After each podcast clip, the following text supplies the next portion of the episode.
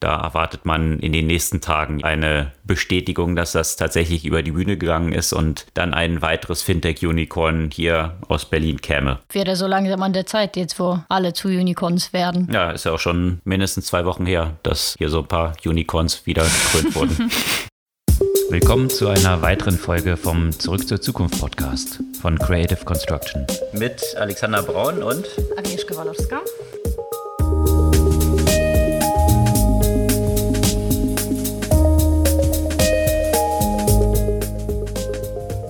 Was gab es Neues letzte Woche? Einiges los in dem Fintech-Umfeld. Angefangen mit der Akquisition von Tink durch Visa. Schauen wir mal, ob die diesmal durchgeht. äh, da gab es ja schon mal so Parallelen eines ähnlichen Unternehmens, was Visa kaufen wollte. Das stimmt. Aber auch eine ganze Reihe von Fintech-News aus Deutschland rund um Solaris Bank. Da hört man Insiderberichte, dass es dort wohl jetzt auf eine Unicorn-Bewertung zuläuft. Mhm. Dass Raisin ein Unicorn ist, das ist kein kein Gerücht mehr. Und auch die Tatsache, dass die jetzt sich mit Deposit Solutions zusammentun und künftig als ein Unternehmen auf dem Markt agieren werden. Zwei erbitterte Wettbewerber, die dann zusammen etwas mehr Marktmacht noch entfalten wollen. Ein Wettbewerber, von dem ich eine E-Mail bekommen habe, die mich etwas überrascht hat, war von Trade Republic, was es da mit auf sich hat und welche Veränderungen es dort bei dem Unternehmen gibt. Trade Republic ist natürlich ein Wettbewerber im deutschen Markt von Robinhood, dem Vorbild aus den USA. Global gibt es da auch eine ganze Menge Player, die dort unterwegs sind. Da gab es auch interessante News aus Südkorea, auch ein Investmentboom und entsprechende Milliardenbewertung. Und natürlich, wie fast jede Woche, wieder eine ganze Reihe von News im Krypto-Umfeld. Da verstärkt sich jetzt der regulatorische Pushback aus verschiedensten Ländern und was dort so die Konsequenzen sind. Ja, und der Regulierungsdruck oder Regulierungspushback hat ja auch Amazon zu leiden. Und und zwar gleich in einigen Bereichen, unter anderem im Logistik und das Thema der Akquisition von MGM, von der wir auch schon mal vor einer Weile berichtet haben. Ein anderer Aspekt von Regulierung, das durchaus interessant ist, sonst gilt eher Europa als besonders streng bei der Zulassung. Nicht so in diesem Fall und zwar Google launcht eine medizinische Anwendung in Europa und nicht in den USA, weil die Zulassung hier einfacher ist. Außerdem, auch aus dem Regulierungsumfeld könnte man sagen, Alex, du erinnerst dich noch an Germany's Gold. Mhm. Ein Kunde, den wir vor vielen Jahren mal hatten. Und nicht sehr lange, weil das Kartellamt das ja unterbunden hat. Da ging es ja auch um gemeinsamen Streaming-Dings von öffentlichen Fernsehsendern. Jetzt versucht das äh, ARD und CDF noch einmal in einer etwas veränderten Form. Und auch nochmal in dem Regulierungsumfeld, die Älteren unter uns erinnern sich noch an Netscape und ihren Kampf gegen die Einbettung von Internet Explorer ins Windows. Viele, viele Jahre später kommt eine Version von Windows auf den Markt, die kein Internet Explorer mit drin hat. Spannende Zahlen gab es außerdem noch von Nike. Die waren ja etwas schwerer einzuschätzen aufgrund von Maßnahmen, die China gegen Nike ergriffen hatte. Und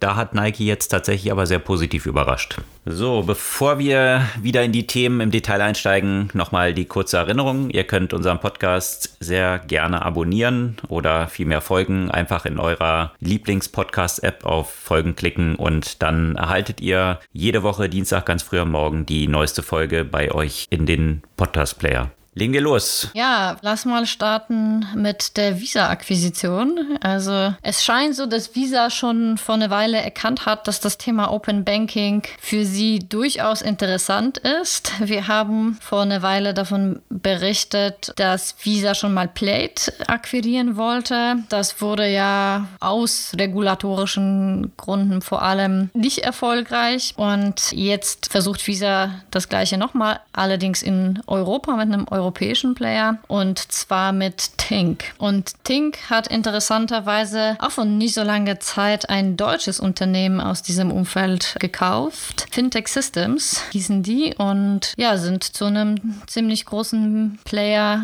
in Europa, aber auch natürlich weltweit, was, äh, was das ganze Thema Open Banking angeht. Und jetzt, wenn nichts Unerwartetes passiert, werden die ja zu Visa gehören. Was Tink zum Beispiel macht, die bieten letztendlich eine Schnittstelle, eine Verbindung hier zu über 3400 Banken und ermöglichen somit unterschiedliche, ja, aggregierte Sichtweisen, zum Beispiel auf mehrere Bankkonten. Also sie arbeiten einerseits mit Banken zusammen, sodass ich zum Beispiel als Bank das meinen Kundinnen und Kunden zur Verfügung stellen kann und wenn der Kunde dann entsprechend einwilligt, kann es in meinem Konto auch aggregierte Sicht auf alle seine oder ihre Bankkonten haben. Das ist eine der Möglichkeiten. Allerdings gibt es da ja auch, auch weitere Optionen. Und die Kunden von Tink sind ja nicht nur notwendigerweise Banken, das können ja auch andere Unternehmen sein. Stichwort Embedded Finance. Zu dem Thema hatten wir auch vergangene Woche eine interessante Veranstaltung zusammen mit Mambu, einem deutschen Unicorn, und Solaris, einem bald vermutlich deutschen Unicorn, eben zu dem Thema, wie ja, Finanzen in alle möglichen anderen Produkte aus dem Retail, Automotive und so weiter eingebettet werden können. Und da können Plattformen wie Tink ja auch eine Rolle spielen. Ja, und da ist es schon faszinierend zu sehen, welcher Boom in diesem Marktsegment gerade zu beobachten ist, was diese Bewertung angeht. Also das Plate, was du beschrieben hattest, wollte damals, also damals äh, klingt jetzt auch so ewig her, war glaube ich vor anderthalb Jahren, ja, äh, wollte. Visa die übernehmen und war bereit, dort eine Größenordnung von vier Milliarden für zu zahlen. Das hat dann, wie du beschrieben hast, nicht geklappt, weil die Wettbewerbsbehörden dort eingeschritten sind. Und unterdessen ist Plate jetzt schon mit fast 15 Milliarden bewertet. Also das zeigt, dass sie eigentlich wahrscheinlich ganz happy darüber sein könnten, dass dass diese damals so erfolgreiche Akquisition mit so vielen Milliarden nicht geklappt hat. Und jetzt versucht es Visa eben erneut mit einem kleineren Player. Und ja, mal schauen, die Beurteilung der Regulierungsbehörden steht hier noch aus. In den News hatte Visa dann aber bewusst auch darauf hingewiesen, dass Tink ja nur ein Player von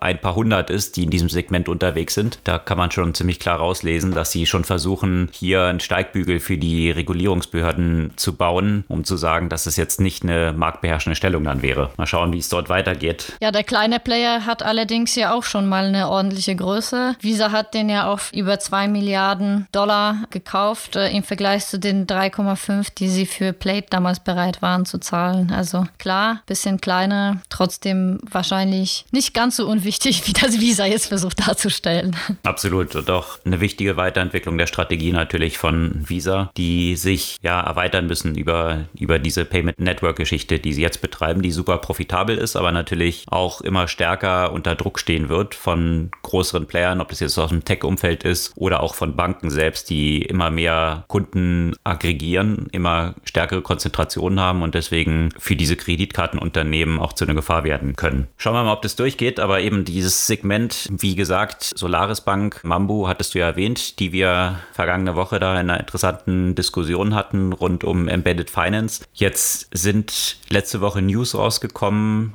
oder zumindest so Insider-News, die Finance Forward und Finanzszene berichtet haben, dass Solaris Bank aktuell in der Finalisierung von Verträgen ist über eine weitere Finanzierung von 100 Millionen. Das würde dann Solaris Bank auch zu einem Unicorn machen. Also Mambu ist es ja schon. Da erwartet man in den nächsten Tagen jetzt eine Bestätigung, dass das tatsächlich über die Bühne gegangen ist und dann ein weiteres Fintech-Unicorn hier aus Berlin käme. Wäre so langsam an der Zeit jetzt, wo alle zu Unicorns werden. Ja, ist ja auch schon mindestens zwei Wochen her, dass hier so ein paar Unicorns wieder gekrönt wurden. Von daher höchste Zeit. Andere Unicorns, die es im Finanzumfeld schon gibt, da gab es auch interessante News, richtig? Ja, tatsächlich. Raisin und Deposit Solution, die ja immer so ein bisschen, wie soll man das sagen, die, die, die kriegen ja auch nicht ganz so viele Aufmerksamkeit, außer es läuft was schief, muss man sagen, wie eine N26 oder eine Trade Republic. Deposit Solution steht hinter dem Portal Zinspilot. Das ist vielleicht den Leuten, den meisten Leuten eher ein Begriff als Deposit Solution. Und Raisin steht hinter der Plattform Weltsparen. Die hatten, und weswegen sage ich, äh, hört man vielleicht nicht ganz so viel, außer läuft was schief. In dem Kontext von Greenseal Bank, die pleite gegangen ist, hat man da einiges von Weltsparen gerade gehört, da sie da ja verstärkt in der Kritik standen. Auf jeden Fall, was machen die beiden Unternehmen? Sie vermitteln Sparkonten genau. über unterschiedlichste europäische Länder hinweg, die dann auch gedeckt sind mit dieser 100.000 Einlagesicherung und zu höheren Zinsen dann. Genau, die bieten dann eben vorteilhafte Zinsen im Vergleich zu dem, was man hier bekommt. Aber gehen ja auch ein bisschen weiter, auch in Richtung Robo-Advisory, ETF, Sparpläne etc. Also so teilweise befinden sich ja auch, äh, auch in dem Investmentumfeld. Letztendlich versuchen sie, der Anbieter zu sein für die Kundinnen und Kunden, wenn es darum geht, ihr Geld irgendwie anzulegen. Und jetzt gerade im Kontext der Internationalisierung von der bei Raisin ja auch viel zu hören war, gerade in Richtung USA zum Beispiel. Da hilft es sicherlich, wenn man äh, sich zusammentut, statt dass man ja auch einen Konkurrenzkampf auf dem eigentlichen lokalen Markt hat. Und ja, somit haben sie sicherlich eine dominantere Marktposition nach dem Zusammenschluss. Und auf dieser Basis natürlich auch wahrscheinlich geringere Marketingkosten, wenn sie immer gegeneinander bei Google AdWords bieten müssen und sich gegenseitig die Preise hochtreiben, ist es natürlich sinnvoller, das gemeinsam zu tun und dann entsprechend geringere Akquisitionskosten zu haben. Auf jeden Fall. Auch sicherlich, aber haben ja beide schon die Größe erreicht, wo so ein Zusammenschluss auch ein bisschen Aufwand und Nerven kosten wird, kann ich mir vorstellen. Zwei unterschiedliche Unternehmenskulturen, unterschiedliche Systeme zusammenzubringen, wird sicherlich auch nicht ohne, so wie es klingt, hat Raisin eine etwas dominantere Stellung. Also erstmal fangen die beiden Unternehmen oder die beiden Gründer werden zu Co-CEOs. Allerdings will der Deposit Solutions Gründer aus der operativen Führung rausgehen und dann in den Beirat wechseln. Und dann bleibt Tamas äh, der einzige CEO bei der Raisin DS, wie sie jetzt künftig heißen werden. Und da kann ich an dieser Stelle, ich hatte mal ja auch ein Interview für den Female Future Finance Podcast mit mit der Verena Thaler, die für das Thema Strategie auch bei Raising zuständig ist. Da lohnt sich in diesem Kontext da vielleicht auch nochmal reinzuhören. Posten wir natürlich gerne den Link nochmal zum Nachhören. Ein anderer Fintech-Player aus Berlin, der viel Schlagzeilen gemacht hat, Trade Republic, hat mir vergangene Woche eine E-Mail geschickt und das fand ich ganz interessant, was dort drin stand in der E-Mail. Zunächst mal war die überschrieben Betreffzeile, dass es jetzt mehr Optionen gibt. Also Optionen, Derivate eben zu handeln. Das war bisher exklusiv über HSBC dort gelaufen, ein Partner. Jetzt werden verschiedene weitere hinzugeschaltet. Das war die eine News. Die andere News, die dort drin stand, ist, dass sie jetzt einführen, Realtime Geld einzuzahlen auf das Konto, um dann handeln zu können. Und zwar Realtime über Kreditkarte oder Apple Pay. Und das hat mich aus zwei Gründen, beide diese News, die dort drin standen, aufhören lassen. Natürlich macht es Sinn, jetzt so aus einer Trading-Perspektive dort mehr Auswahl zu haben, was jetzt die Abwicklung oder die, das Angebot von Optionen angeht und natürlich möglichst flüssigen Prozess zu haben, möglichst schnell handeln zu können. Aber ich sehe da natürlich auch zwei zentrale Gefahren. Gerade diese Derivate sind ja mit sehr hohem Verlustrisiko verbunden. Also Totalausfall und mehr im Zweifel. Und Realtime zu handeln mit Geld, was man über eine Kreditkarte einzahlt, also Geld, was man vielleicht gar nicht hat, ist jetzt auch nicht irgendwie ein Thema, was grundsätzlich zuträglich ist einer finanziellen Gesundheit oder Financial Health, ein Thema, was wir auch schon ein paar Mal angesprochen hatten. Ich habe mich da so ein bisschen gefragt, was da so die Intention hinter ist, ja, und natürlich möglichst kundenfreundlich zu sein und viele Möglichkeiten anzubieten und Realtime, das ist natürlich immer ein Aspekt, der gern sich anführen lässt, aber wenn man sich mal anschaut, wie sich halt Trade Republic finanziert, ich habe da mal einen Vergleich herangezogen, auch zu Robinhood, die kriegen ja maßgeblich Geld darüber, dass sie Abwicklungsgebühren bekommen, also den Handel den sie weiterleiten zu bestimmten Handelsplätzen, dann vergütet bekommen. Bei Trade Republic sind es gemäß eigenen Angaben pro Order 3 Euro bis maximal 17,60 Euro. Das steht in den FAQs von Trade Republic drin. Und ich habe mich dann mal so ein bisschen gefragt, okay, wenn die Range so groß ist von 3 Euro bis 17,60 Euro, könnte da eine Korrelation bestehen zu dieser News jetzt mehr Optionen dort einzuführen, also mehr Handel von Derivaten. Und da sieht es tatsächlich bei Robinhood so aus, dass sie 58 Cent für 100 Shares von Derivaten bekommen, aber nur 17 Cent für 100 Shares von Aktien. Und da liegt natürlich die Vermutung nahe, dass auch hier der Handel von Optionen bei Trade Republic wahrscheinlich eher über den 3 Euro liegen wird als Rückvergütung und deswegen natürlich ein Incentive für das Unternehmen besteht, diese Sachen stärker zu pushen als jetzt normal ETFs oder Aktien. Und das ist natürlich so ein Misalignment von Anreizen, die dann dort schnell existieren kann, die nicht zwangsläufig jetzt zuträglich sind für die Kunden. Also das finde ich eine interessante Entwicklung, die man durchaus auch mal kritisch hinterfragen sollte. Aber auch grundsätzlich dieses Thema, sagen wir mal, Instant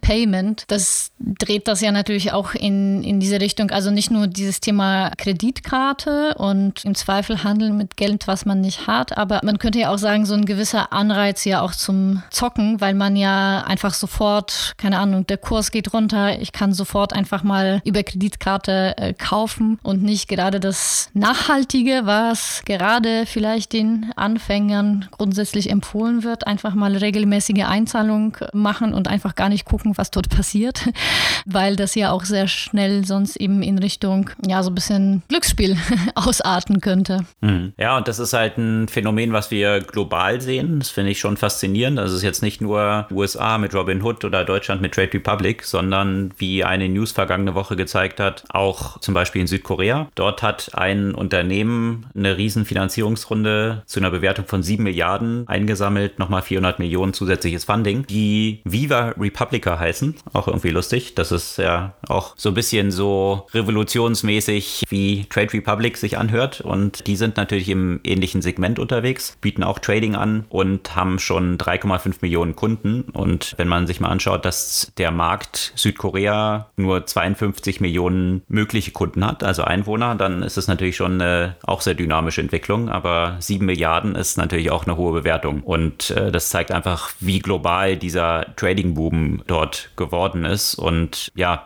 besonderes Charakteristikum davon natürlich die Einfachheit, wie einfach man dort kaufen und verkaufen kann. Also starke Abkehr von, ja, wie traditionelle Broker so unterwegs gewesen sind. Kommt offensichtlich bei gerade einer jüngeren Community sehr gut an. Und das Positive daran finde ich, dass natürlich jetzt wesentlich mehr Leute, gerade jüngere Leute auch, wo ja klar ist, dass diese in Aussicht gestellte Rente eigentlich nicht stattfinden wird, weil es einfach nicht finanzierbar ist. Ich denke, es kann sich jeder an zwei Fingern abzählen. Dass sich dann mehr Leute tatsächlich an der Börse engagieren, sicherlich eine sehr positive Entwicklung, aber natürlich mit gewisser Vorsicht auch zu genießen, gerade wenn man da neu einsteigt, natürlich auch ein gutes Gespür dafür haben muss, was gefährlich ist, dort zu tun und wie man dort vorgehen sollte. Also dieses ganze Thema Financial Health äh, vor dem Hintergrund dieser Entwicklung sicherlich noch wesentlich bedeutender werden wird. Hm. Financial Health spielt natürlich auch in diesem Umfeld von Kryptowährungen eine Rolle, die äh, bekanntermaßen sehr starken Schwankungen unterliegen. Also Bitcoin ist vergangene Woche auch mal wieder kräftig abgestürzt und dann wieder kräftig nach oben gegangen. Von den 60.000, auf denen er mal war, ist er jetzt so bei 33.000, 34.000 Dollar aktuell bewertet. Und da gibt es global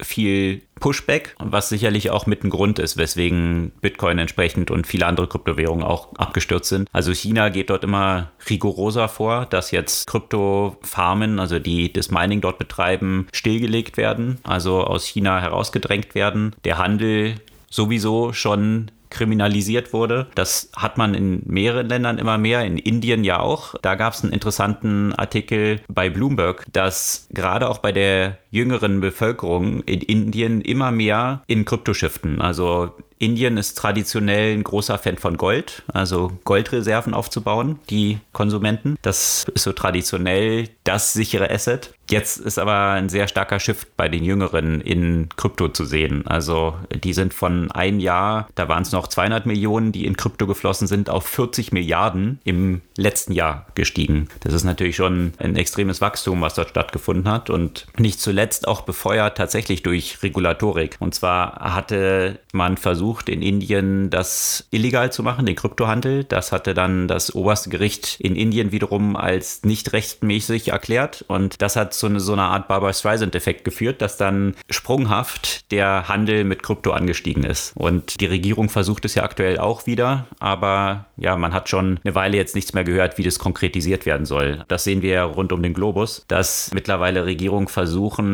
entweder den Handel von Krypto zu regulieren oder ganz zu verbieten, je nach Couleur des Landes. Und das ist natürlich schon auch interessant zu sehen. Letzte Woche gab es dann auch News aus Großbritannien wiederum, die jetzt stärker vorgehen gegen die größte Krypto-Trading-Plattform weltweit, Binance. Das finde ich immer faszinierend zu sehen, wieder was für Volumina über Binance da gehandelt werden. Das Handelsvolumen auf Binance allein im Mai betrug 1,5 Billionen Dollar. Also wohlgemerkt die deutsche Billionen, also 1500 Milliarden allein im Mai, die dort gehandelt wurden. Das zeigt so ein bisschen das, das Volumen, was dort unterwegs ist. Und äh, da ist jetzt die britische Finanzmarktbehörde FCA eingeschritten und zumindest unterbunden, dass Binance noch Derivate auf Kryptoassets handeln darf. Und Binance hat auch vorangetrieben, so Tokenized Assets im Handeln möglich zu machen. Also, dass man quasi normale Aktien auf die Blockchain bringt und damit dann handelt. Da versucht man das jetzt entsprechend zurückzudrängen. Mal schauen, wie es ausgeht. Binance hat dann geantwortet, dass sie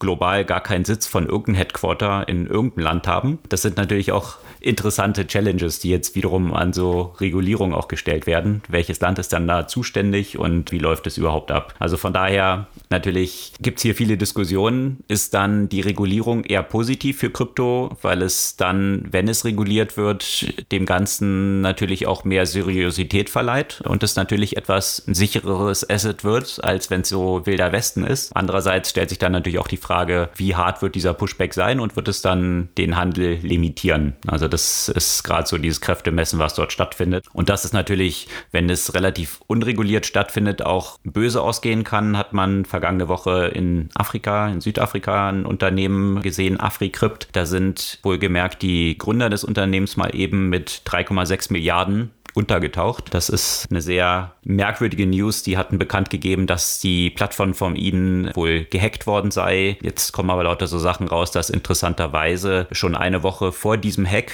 viele Mitarbeiter ihre Accounts geblockt bekommen haben. Also es sieht sehr danach aus, als ob sich die Gründer dort tatsächlich mit 69.000 Bitcoin aus dem Staub gemacht hätten und jetzt in Großbritannien untergetaucht sind. In Großbritannien? Ich dachte irgendwo in Asien zusammen mit den Wirecard-Typen. ah nee, da, warte mal, der ist doch jetzt mittlerweile in, in Moskau, oder? oder in, in, in, genau, in Russland ja. oder in Weißrussland, in Belarus, ja, meine ich. Genau. Ja.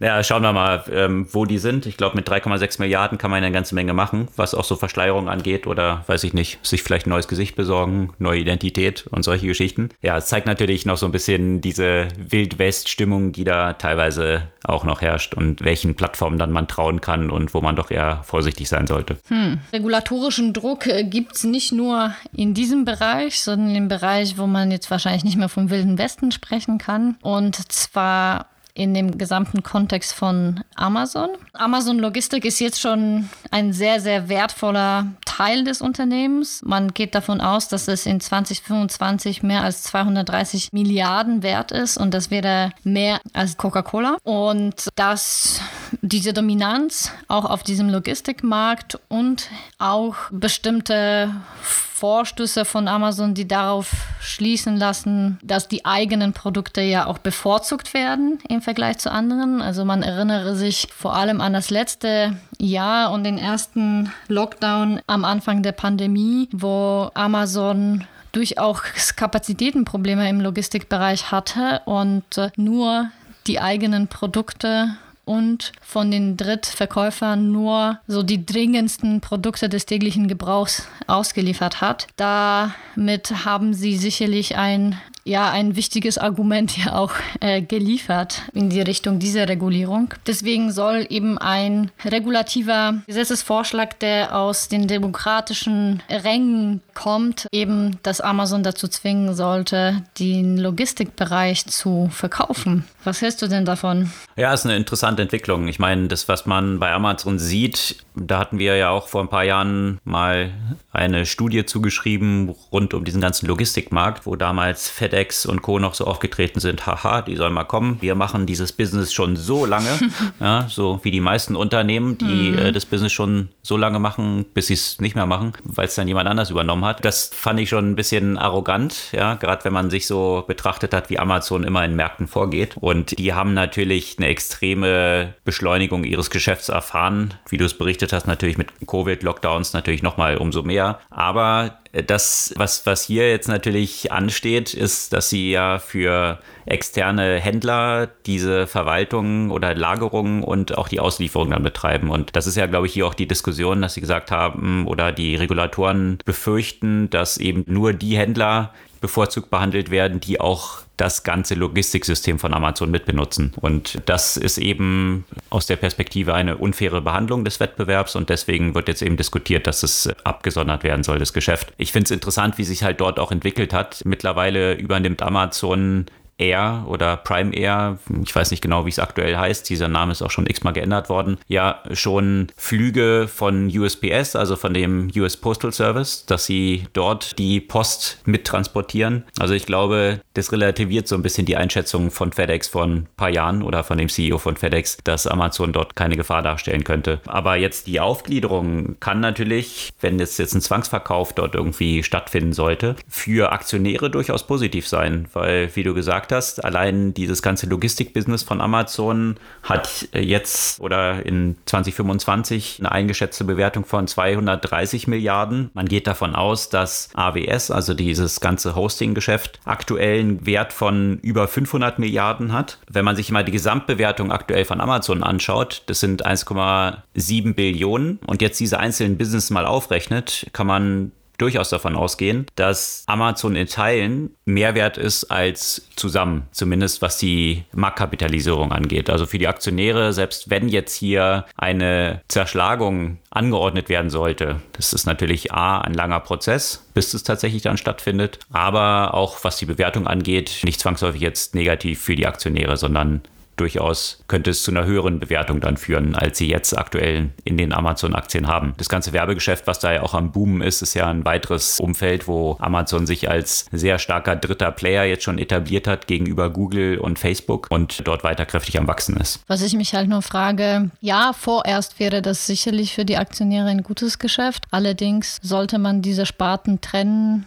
Wie werden sich dann die Geschäftsmodelle auch verändern müssen, weil letztendlich profitieren natürlich die jeweiligen Sparten voneinander und davon, dass die ja untereinander verknüpft sind. Ja, das ist tatsächlich so die Frage und wahrscheinlich genau aus dem Grund ein weiteres Argument für die Zerschlagung, weil ja auch immer angenommen wird, dass Amazon so ein bisschen eine Quersubventionierung macht von unterschiedlichen Geschäftsbereichen und sagt, ja, wir müssen in einem bestimmten Geschäftsbereich kein Geld verdienen. Also Amazon will ja möglichst auch kein Geld verdienen, weil Gewinne ja zu versteuern sind und letztendlich möglichst viel in neue Geschäfte investiert wird, dass eine bessere Verwendung für mögliche Gewinne ist. Und so schiebt Amazon recht geschickt zwischen unterschiedlichsten Geschäftsbereichen quasi mögliche Gewinne hin und her und investiert und baut andere Geschäfte zunächst mal mit Verlusten auf. Und das könnte natürlich, wenn die Geschäfte jetzt für sich alleine stehen müssen, das etwas limitieren, diese Art des Wachstums. Und genau, das wäre dann aber wahrscheinlich sogar eher ein Argument für die Zerschlagung, weil das dann entsprechend unterbunden werden könnte.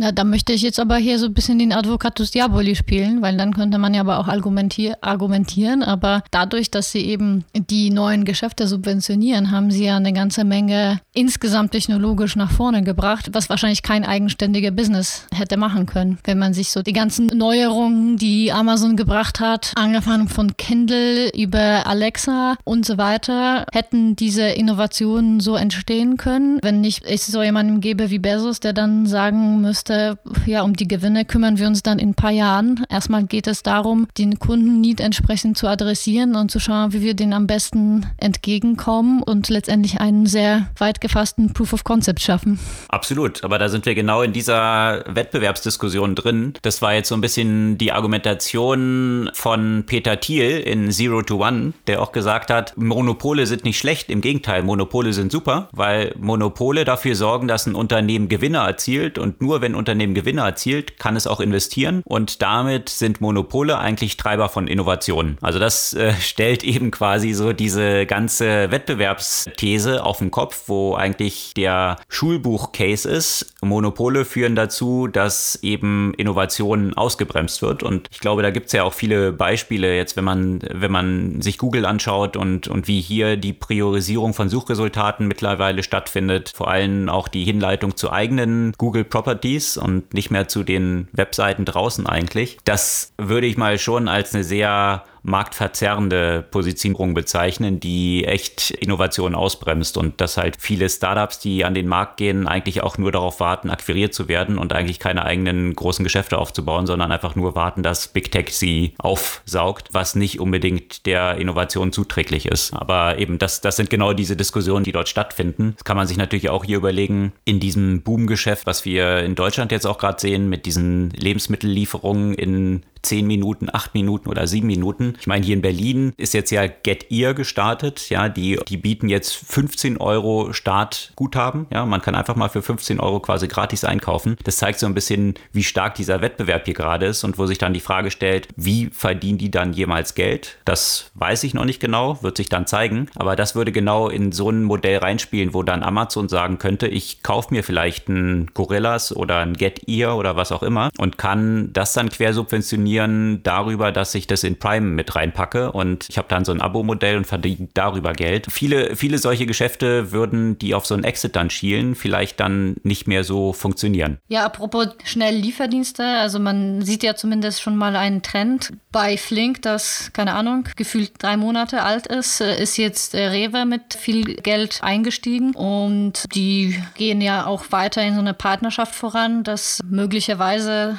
auch zu einer Akquisition führen könnte. Und ich kann mir auch vorstellen, dass so Läden wie Gorillas äh, durchaus auf vielleicht die Amazons der Welt schielen, was einen Akquisitionspartner angeht. Ja, die klassischen Lebensmittelhändler haben natürlich auch viele von denen in den letzten Jahren versucht, selber so ein Geschäft aufzubauen mit Lebensmittellieferung nach Hause. Ich fand das immer sehr suboptimal, ja. Man konnte da eine Bestellung anlegen und dann muss man gucken, gibt es in ein paar Tagen irgendwann ein Fenster und dieses Fenster ist dann wiederum mhm. von, keine Ahnung, 17 bis 21 Uhr. Also wenn man diese Lebensmittel einkauft, ich weiß nicht, mir geht es nicht so, dass ich dann drei Tage vorausplanen will und dann irgendwie nochmal in einem bestimmten Zeitfenster zu Hause sein muss. Das ist mir zu mühsam. Deswegen habe ich das dann eigentlich nie genutzt und diese ganzen Überlegungen fallen halt bei den Gorillas, Flinks und Get Ears dieser Welt natürlich absolut weg. Wenn die in ein paar Minuten da sind, dann macht man sich darüber keine Gedanken mehr. Also das disruptiert natürlich absolut dieses Geschäft und deswegen ist es auch nachvollziehbar, dass dort Rewe dann jetzt als Partner eingestiegen ist, weil die wahrscheinlich sehen, wir müssen dort irgendwie mit dabei sein, wenn wir diese Schnittstelle zum Kunden nicht verlieren wollen.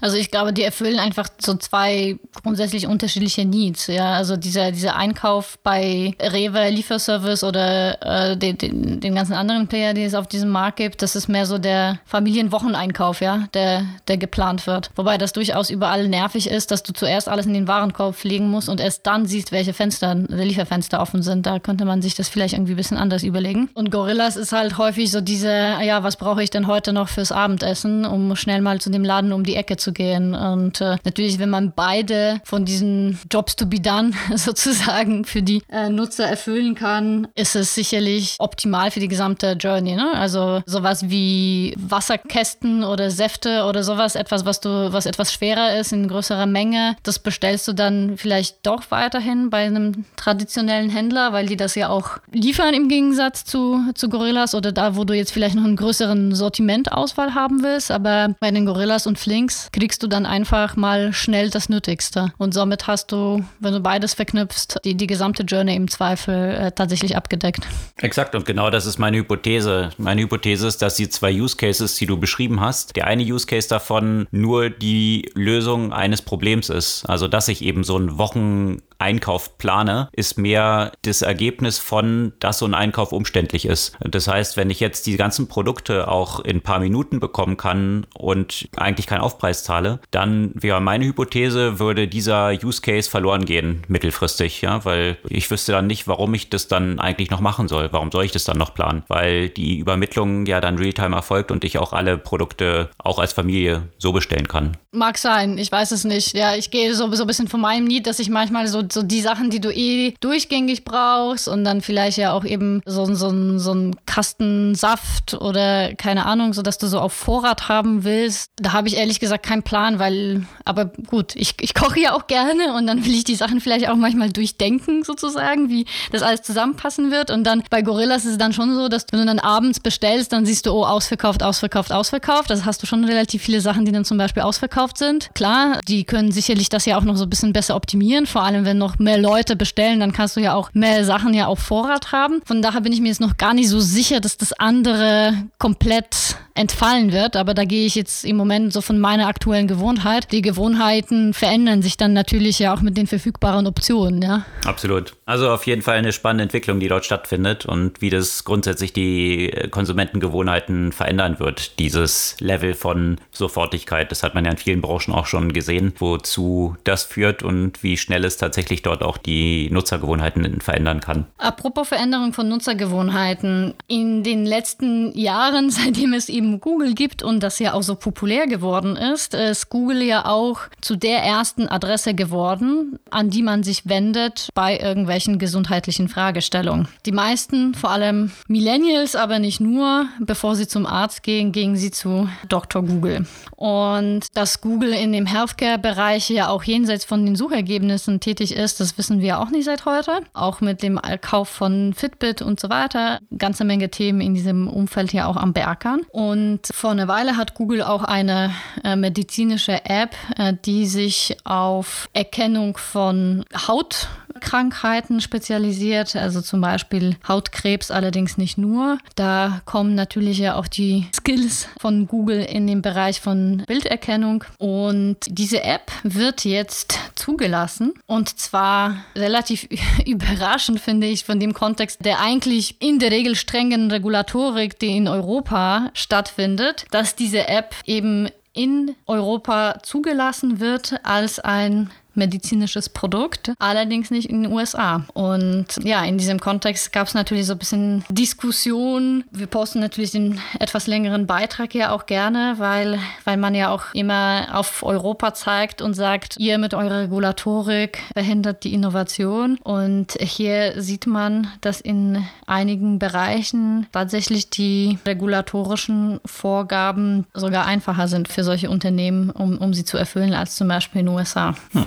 Interessante Entwicklung. Ist die schon verfügbar im Markt? Hast du die schon genutzt? Nein, nein, nein. Das, das geht jetzt erst los. Das wurde jetzt erst angekündigt. Und natürlich, was interessant ist, wenn, wenn das in Europa entsprechend zugelassen wird, dann wird das ja auch von einigen Ländern, die nicht nur der Europäischen Union ja angehören, respektiert, weswegen das ja auch für Google potenziell wirklich eine interessante möglich ist, dieses Produkt so auf den Markt zu bringen. Spannende Entwicklung. Und apropos nochmal Regulierung in Europa oder hier geht es vielleicht viel mehr um Deutschland. Und äh, ich muss sagen, ich musste ein bisschen schmunzeln, als ich diese Nachricht gelesen habe, dass ARD und äh, ZDF jetzt ihre Mediatheken insofern verbinden, dass man die Inhalte des jeweils anderen Sendern über die App des anderen konsumieren kann, weil wir ja nämlich vor gefühlt 30 Jahren und tatsächlich, glaube ich, 10 zehn oder neun tatsächlich für ein derartiges Projekt der öffentlichen Sendern ja gearbeitet haben. Und das zu der Zeitpunkt waren ja auch die Netflix und Amazon Primes noch auch ziemlich am Anfang, die Streaming-Dienste. Da gab es mal noch so einen europäischen Streaming-Dienst, den ich komplett vergessen habe, wie der eigentlich noch hieß. Weißt du, so ein, so ein aus Frankreich ursprünglich. Der Name fällt mir jetzt gerade nicht ein. Und äh, die, die öffentlichen Sender wollten eben auch eine Streaming-Plattform bauen und um dort eben auch mit solchen Streamingdiensten zu konkurrieren. Das wurde allerdings von dem Kartellamt abgelehnt, genauso wie ein ähnlicher Vorstoß von den nicht öffentlichen Sendern. Und dann hat man eine Weile nichts davon gehört und ja, jetzt geht es wieder zumindest mit kleinen Schritten in diese Richtung. Hm, interessante Entwicklung. Aus Kundenperspektive natürlich absolut zu begrüßen, dort einen ja, freundlicheren Zugang zu haben und die ganzen Inhalte zu finden. Ich finde es sowieso immer echt schwierig, muss ich sagen. Aus verschiedensten Perspektiven natürlich auch teilweise solchen Themen wie Rundfunkstaatsvertrag und der Regulierung, wie lange dann auch bestimmte Inhalte dann auf der Plattform nur existieren dürfen, die dann immer wieder gelöscht mhm. werden. Und ich finde es dann auch immer interessant, wenn man sich die Usability, also da sind so viele Punkte dran. Eins, was mich regelmäßig stört, dass dann immer steht, wie lange dieser Inhalt noch verfügbar ist, statt zum Beispiel das Datum anzuzeigen, von wann dieser Inhalt eigentlich ist. Ja, also gerade so bei solchen Sendungen, die ich gerne schaue, Weltspiegel, ja, ich suche dann immer die aktuelle Sendung und dann steht dann halt immer prominent bis dann und dann nur noch verfügbar. Ja, ist jetzt nicht unbedingt das, was wahrscheinlich das Interessanteste ist, wenn ich erstmal sortieren will, wo ist denn die letzte Sendung. Aber da gibt es so viele Challenges, auch von Streaming-Qualität. Ja, habe ich mir gestern meine nicht existierenden Haare mal wieder gerauft, wie schwierig das dann ist und mich dann dann auch frage,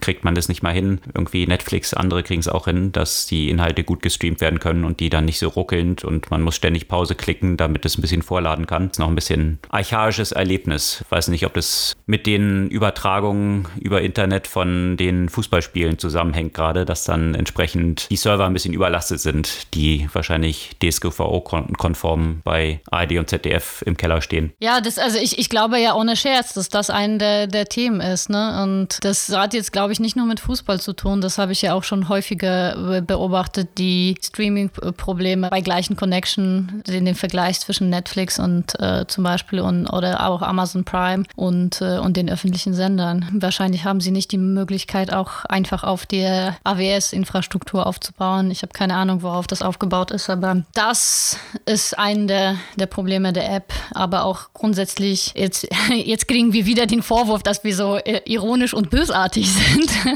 aber ich muss sagen, bevor ich die CDF-Inhalte in der ARD-App finde, würde ich auch gerne die ARD-Inhalte in der ARD finden, weil auch da ist es manchmal mit der Suche und Findbarkeit und äh, User Experience nicht immer so einfach. Ja, und das finde ich auch das eines der zentralen Probleme, wo sich dann die öffentlich-rechtlichen wahrscheinlich durch diese Regulierungen, denen sie auch unterliegen, dann aber auch ins eigene Fleisch schneiden, weil das Interface von YouTube ist in der Regel eins, was schneller zum Erfolg führt, sowohl was die Qualität der Suche angeht, als auch die Verfügbarkeit der Inhalte, weil wenn die Inhalte eben auf den Streaming-Plattformen von ARD und ZDF nicht mehr verfügbar sind, findet man sie in der Regel auf YouTube. Und wozu sollte dann mein Interface die Medienplattformen von ARD und ZDF sein, wenn die Suche schlechter ist, wenn die Streaming-Qualität schlechter ist und wenn die Verfügbarkeit der Inhalte eingeschränkter ist. Also ist es doch eigentlich eine Traffic-Generierungsmaschine dann für YouTube. Und ich weiß nicht, ob das eigentlich so die Intention ist. Tja. Die Intention von China war es, Nike so ein bisschen ins Fleisch zu schneiden. Und zwar hatte Nike sich vor dem Hintergrund der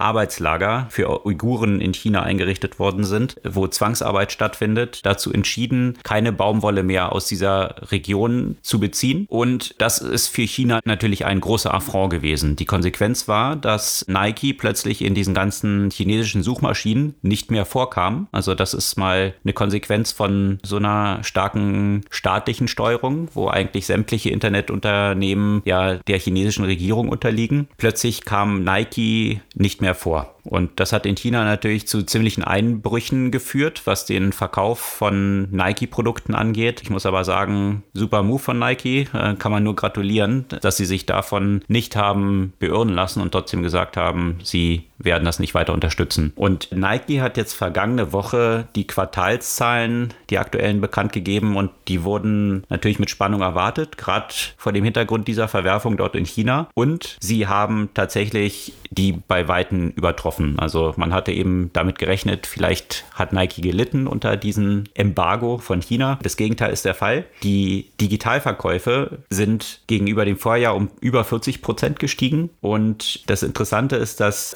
2019 Nike 15 Prozent seines Gesamtumsatzes online erzielt hat. 2021 sind es jetzt schon 35 Prozent, natürlich besonders befeuert durch 2020, wo es 30 Prozent waren, also durch Covid. Und man geht davon aus, dass bis 2025 50 Prozent des Umsatzes von Nike online erzielt werden. Und das ist natürlich schon eine interessante Entwicklung, wie nochmal beschleunigt durch Covid ein Shift Richtung Online stattfindet, gerade auch für Produkte, die sonst traditionell eher noch offline eingekauft wurden. Und die Aktien sind nach der Bekanntgabe dieser Zahlen gleich mal um 14 Prozent nach oben geschossen, also weit übertroffen die Erwartungen. Tja, da hat ja äh, China den Big Techs ja auch was voraus, muss man ja auch sagen, weil tatsächlich kam ja auch äh, letzte Woche auch ein interessanter Bericht äh, raus zum Thema YouTube, auch in dem Kontext von China und der unterdrückten, was freundlicherweise ausgedrückt, Gruppe der, der Uiguren. Da hat ja nämlich YouTube einige der Videos eine Organisation Organisation, die im, im Bereich der Menschenrechte tätig ist, runtergenommen, weil sie ja auch, äh, weil sie versucht haben, eben entsprechend äh, das Verschwinden von Menschen dort zu dokumentieren und haben auch in den Videos personenbezogene Daten, also sowas wie Ausweise gezeigt, um eben bestimmte Vergehen ja zu dokumentieren. Und Google, das sich ja, beziehungsweise YouTube, was ja zu Google gehört, dass sich auf eigene, ja, entsprechende Regeln ja auch beruft Microsoft hat diese Videos untergenommen. Da muss man sagen, ist vielleicht Nike ein bisschen weiter vorne, was, äh, was Konsequenzen angeht gegenüber China und auch sich den Konsequenzen ja auch stellen, auch wenn das im Zweifel für das Unternehmen erstmal Negatives bedeutet. Aber das ganze Thema Ethik in dem Kontext von Big Tech ist sowieso ein Thema, das man ewig diskutieren könnte. Aber apropos Big Tech, noch äh, eine Ära geht zu Ende, könnte man sagen. Wie schon mal vorher erwähnt. Ich muss sagen, ich äh, persönlich kann mich an Netscape nur noch dunkel erinnern. Das waren noch eher so die Zeiten meiner Kindheit. Für mich gab es dann schon den Internet Explorer relativ früh, bis man dann schlau genug war, um von diesem Internet Explorer zu besseren Browsern wie Firefox damals zu wechseln. Auf jeden Fall äh, wird das jetzt bei dem Windows 11 das erste Mal passieren, dass da kein Internet Explorer mit drauf sein wird. Also das heißt, der Internet Explorer wird jetzt nun wirklich langsam, aber sicher abgestellt und macht Platz für den Microsoft Edge. Das ist fast so ein bisschen schade, weil so viele Memes und Witze, die es rund um den Internet Explorer gab, gab es wahrscheinlich in Bezug auf keinen Browser. Obwohl Chrome dort mittlerweile ja auch dieses, dieser Kropf am Hals äh, geworden ist, den der Internet Explorer früher war und sich nicht in der letzten Zeit durch sonderliche Innovationen hervorgetan hat. Google war da ja in diesen Markt dann eingestiegen und hat innerhalb kürzester Zeit die absolut dominante Marktmacht erreicht, was den Browsermarkt angeht. Und das ist schon faszinierend zu sehen, wie wenig da passiert, wie träge das ist. Und wenn man irgendwie fünf Tabs offen hat, der Computer quasi komplett ausgelastet ist. Da gibt es ja auch schon andere Lösungen, aber irgendwie, wenn man so eine dominante Marktstellung hat, ist es dann schwer, die Nutzer zum Switchen irgendwie wieder zu bekommen. Hm. Absolut. Ja, soweit ein bisschen Internet History. Browser Wars, Netscape, Microsoft war natürlich noch interessante Zeiten. Gibt es eine Buchempfehlung diese Woche? Ja, tatsächlich. Und hier vielen Dank für die Empfehlung an Sören. Der hat mir das ja von einer Weile schon empf empfohlen. Jetzt habe ich dazu gekommen, das Buch zu lesen. Und zwar Working Backwards von Colin Breyer und Bill Carr. Um welches Unternehmen kann es sich hier handeln? Hm, könnte Amazon sein, wo man erstmal mit dem One-Pager, was den Pressebericht angeht, eines neuen Produkts. Genau, also Inside Stories and Secrets from Inside Amazon hm. und Working Backwards, äh, weil, wie das nicht nur ein Jeff Bezos, sondern auch ein Steve Jobs und so weiter gepredigt haben, start with the customer need and then work backwards. Das ist ein ziemlich anderes Buch als das Amazon-Buch, was ich vor zwei oder drei Wochen empfohlen habe, Amazon Unbound. Wie soll ich das sagen? Also kritische Stimmen kommen hier nicht vor. dass äh, die, die beiden Autoren arbeiten ja auch weiterhin bei Amazon. Es ist jetzt auch nicht so schlimm, weil es, äh, es geht ja tatsächlich um bestimmte Art eben Produkte zu entwickeln, äh, um bestimmte Methoden. Es geht ja auch viel um das Thema äh, Hiring ja auch in dem gleichen Kontext. Also es ist ein interessanter Einblick in viele der Innovationsmechanismen, die eben bei, bei Amazon funktionieren, die sicherlich eine Inspiration sein können für andere Unternehmen. Und was ich immer wieder spannend finde, muss ich sagen, bei vielen der sehr erfolgreichen Unternehmen das gleiche Thema, letztendlich auch bei Netflix. Auch bei Amazon gibt es eben keine individuellen Performance-Boni, sondern es gibt letztendlich Boni, die sich an dem Erfolg des Unternehmens orientieren, was meines Erachtens gerade für Innovation einfach immer wieder zeigt, dass es eben diese Art von Vorgehen ja notwendig ist, weil eben individuelle KPIs und individuelle Boni einfach dazu führen, dass man den Metriken, den Messgrößen hinterherläuft und nicht dem Erfolg des Unternehmens. Und die individuellen Performance-Boni führen ja auch häufig eben dazu, dass man Sachen tut, die nicht gerade im Interesse des gesamten Unternehmens sind, sondern im Interesse der eigenen Person oder der eigenen Abteilung. Und äh, somit schneiden sich ein Stück weit viele Unternehmen ins eigene Fleisch mit, mit den Metriken und den konkreten Performance-Zielen Zielen, die den jeweiligen Managern oder den jeweiligen Abteilungen entsprechend aufgetragen werden. Ja, das ist auf jeden Fall. Hm. Aber das ist nur ein der Themen aus dem Buch. Aber sicherlich ein sehr relevantes Thema, was eben so individuelle Incentive-Strukturen und Zusammenarbeit und Workarounds, die dann gebaut werden, um diesen negativen Konsequenzen von diesen Incentives entgegenzuwirken und wie viel Aufwand damit wiederum betrieben wird. Natürlich ein spannendes Thema für sich. Aber ich denke, gerade wenn man Amazon anschaut, Produktentwicklung und den Erfolg, den Amazon in so vielen Bereichen gehabt hat und noch immer hat, kann man sicherlich eine ganze Menge lernen aus diesem Buch, nehme ich an. Auf jeden Fall. Auch sehr unterhaltsam geschrieben dazu. Okay. Dann an dieser Stelle auch nochmal vielen Dank an Sören für diese Buchempfehlung, Working Backwards. Ihr könnt uns natürlich auch gerne Buchempfehlungen, Tipps oder sonst Themen schicken, über die ihr gerne mal mehr hören würdet. Einfach an podcast.zurückzurzukunft.de. Wir freuen uns natürlich jederzeit über eure E-Mails, eure Kommentare, euer Feedback und auch Bewertungen in den Podcast-Plattformen und Follows. Wir hören uns kommende Woche wieder, die sicherlich ähnlich spannend wird wie die vergangene war. Bis dann.